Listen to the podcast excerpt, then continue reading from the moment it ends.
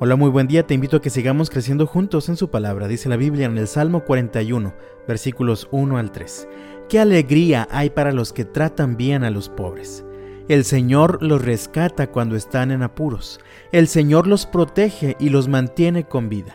Los prospera en la tierra y los rescata de sus enemigos.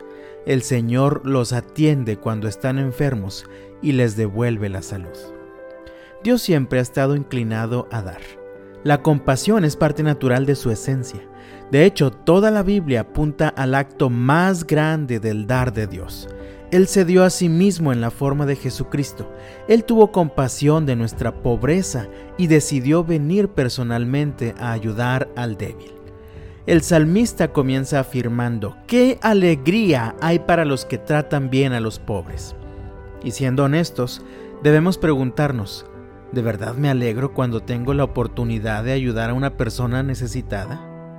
¿Lo considero una bendición o una molesta carga? Pues el salmista enlista seis bendiciones que recibe del Señor todo aquel que se compadece de los necesitados. En primer lugar, vemos que el Señor los rescata cuando están en apuros. Además, el Señor los protege en los momentos de peligro. El Señor los mantiene con vida.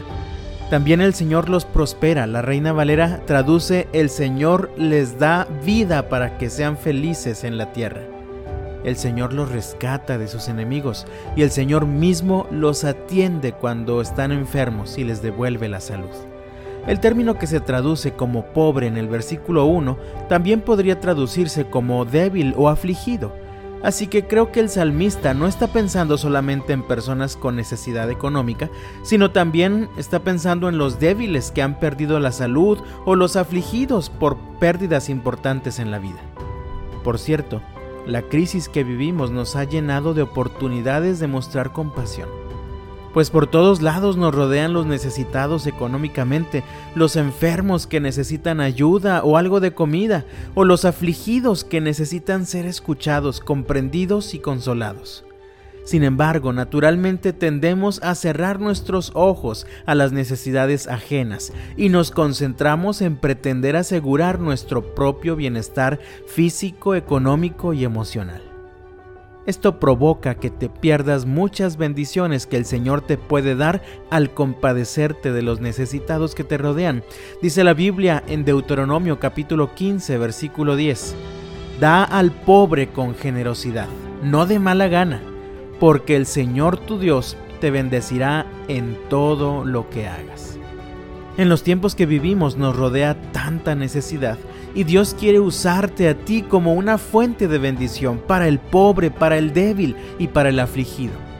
De hecho, si el Señor ha permitido que tu corazón sea quebrantado y hay dolor en tu corazón, Él lo ha permitido con el propósito de transformarte para que finalmente seas capaz de servir a los que seguirán sufriendo después de ti.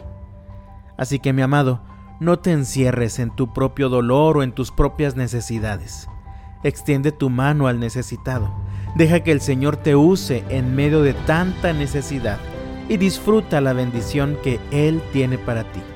Pues dice la Biblia en Proverbios capítulo 19 versículo 17, si ayudas al pobre, le prestas al Señor y Él te lo pagará.